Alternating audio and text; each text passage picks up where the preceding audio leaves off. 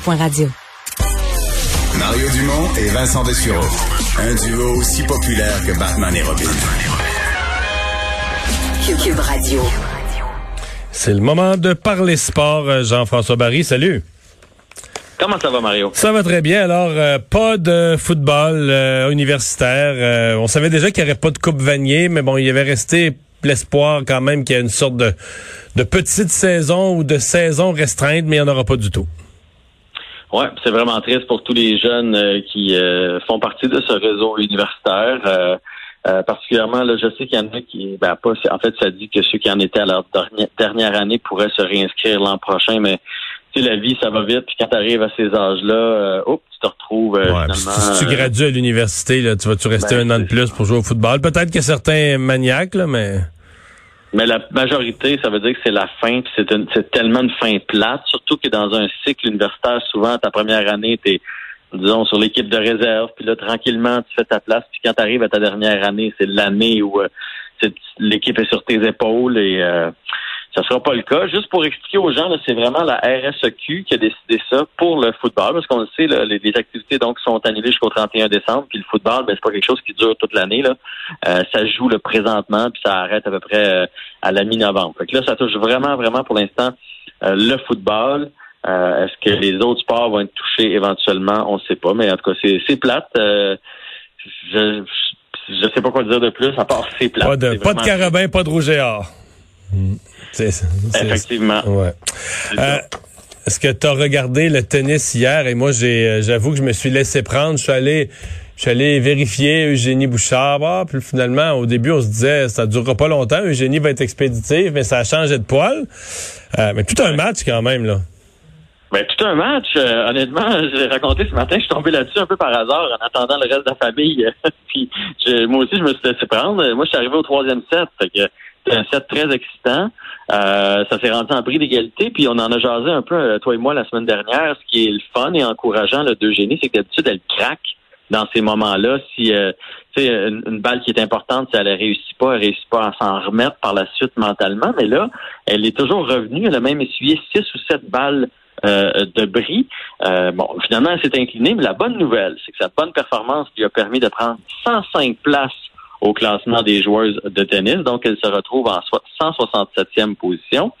Et elle a aussi reçu une invitation pour Roland Garros, donc le prestigieux tournoi de Paris qui débute lundi prochain. Donc, un laissé-passer. Donc, elle n'a pas besoin là, de, euh, de, de, faire la ronde qualificative et tout ça. Elle a déjà son laissé-passer pour Roland Garros. Donc, c'est une très bonne nouvelle pour Eugénie. Mais je veux juste entendre sur, parce que moi, je vais donner mon opinion ce matin sur la fille qui jouait, Patricia Tick, qui jouait contre Eugénie Bouchard.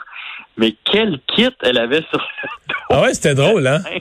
Ah ouais, on n'est pas habitué au tennis féminin de quelqu'un qui est, qui Mais euh, le mot qui me vient, c'est un peu sloppy, le nom, habillé pour faire son ménage le samedi matin, c'est ça que tu veux dire? J'ai dit aux enfants, on dirait votre mère qui s'en va teindre le patio, tu sais.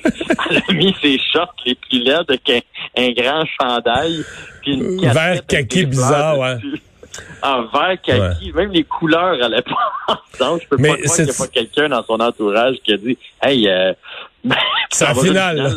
C'est la finale. mais euh, mais j'ai quand même été impressionné par Eugénie Bouchard. En fait, je, suis doublement impressionné euh, parce que tu sais, on lui a reproché un côté glamour, exagéré, puis plus intéressé à flasher sur les réseaux sociaux qu'à se concentrer sur son tennis.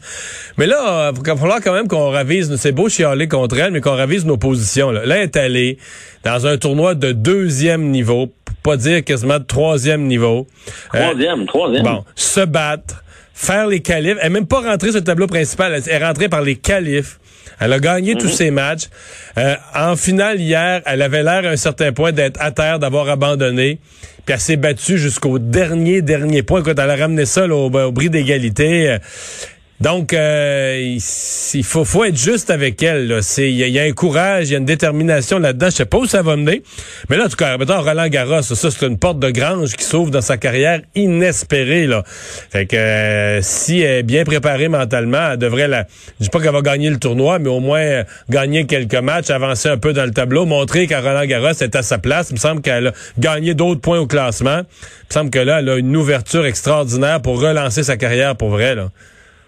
Ben, je suis d'accord avec toi. C'est pour ça que je tenais à en parler aujourd'hui, parce que c'est vrai qu'on a cassé du sucre sur son dos en masse, là, mais quand les gens font bien les choses, il faut, c'est important de le dire. C'est son cas à elle présentement. Puis on y souhaite hein, de, de revenir là, euh, là où elle était.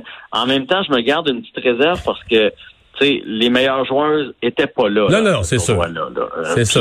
ça. va être pas mal plus difficile. Hier, il y avait énormément de fautes directes. La majorité des points, c'était parce que l'autre finissait par faire une erreur, tu sais, de la mettre en dehors ou de la mettre dans le filet, et non pas parce qu'elle réussissait à marquer un point. Fait quand tu joues contre le top 10 mondial, il s'en fait moins là, de fautes euh, non provoquées comme ça. Là.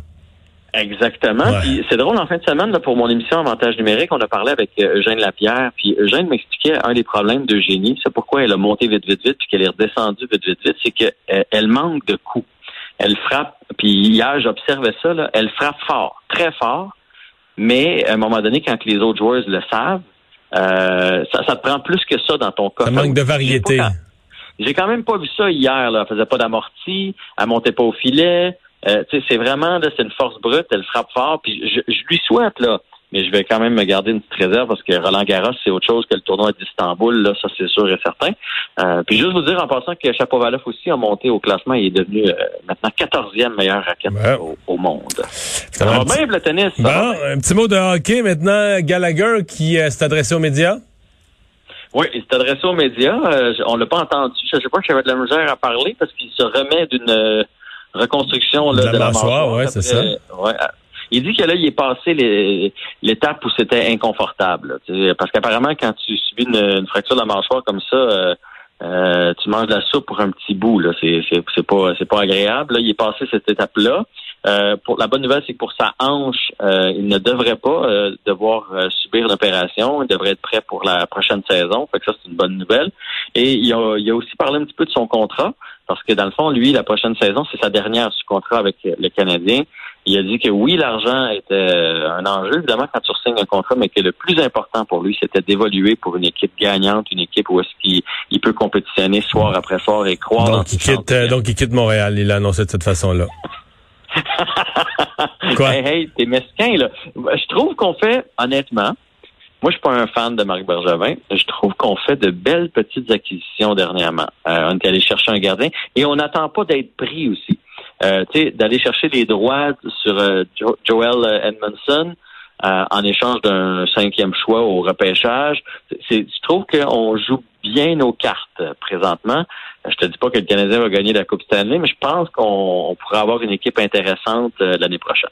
Tu sais qu'en fin de semaine, Brian Burke sur Sportsnet il, il, donnait, euh, je sais pas si tu as vu ça, ça circule sur les réseaux sociaux, il faisait un classement des sept équipes canadiennes, mais basé sur un peu sur, sur, quoi j'ai écrit la semaine passée, sur le fait que les Canadiens, les, sept équipes canadiennes gagnent jamais la Coupe Stanley là, depuis 93. Puis il essayait d'évaluer qui avait le plus de chances de gagner la Coupe Stanley dans les trois, quatre prochaines années, là, qui ont un bon club et tout ça.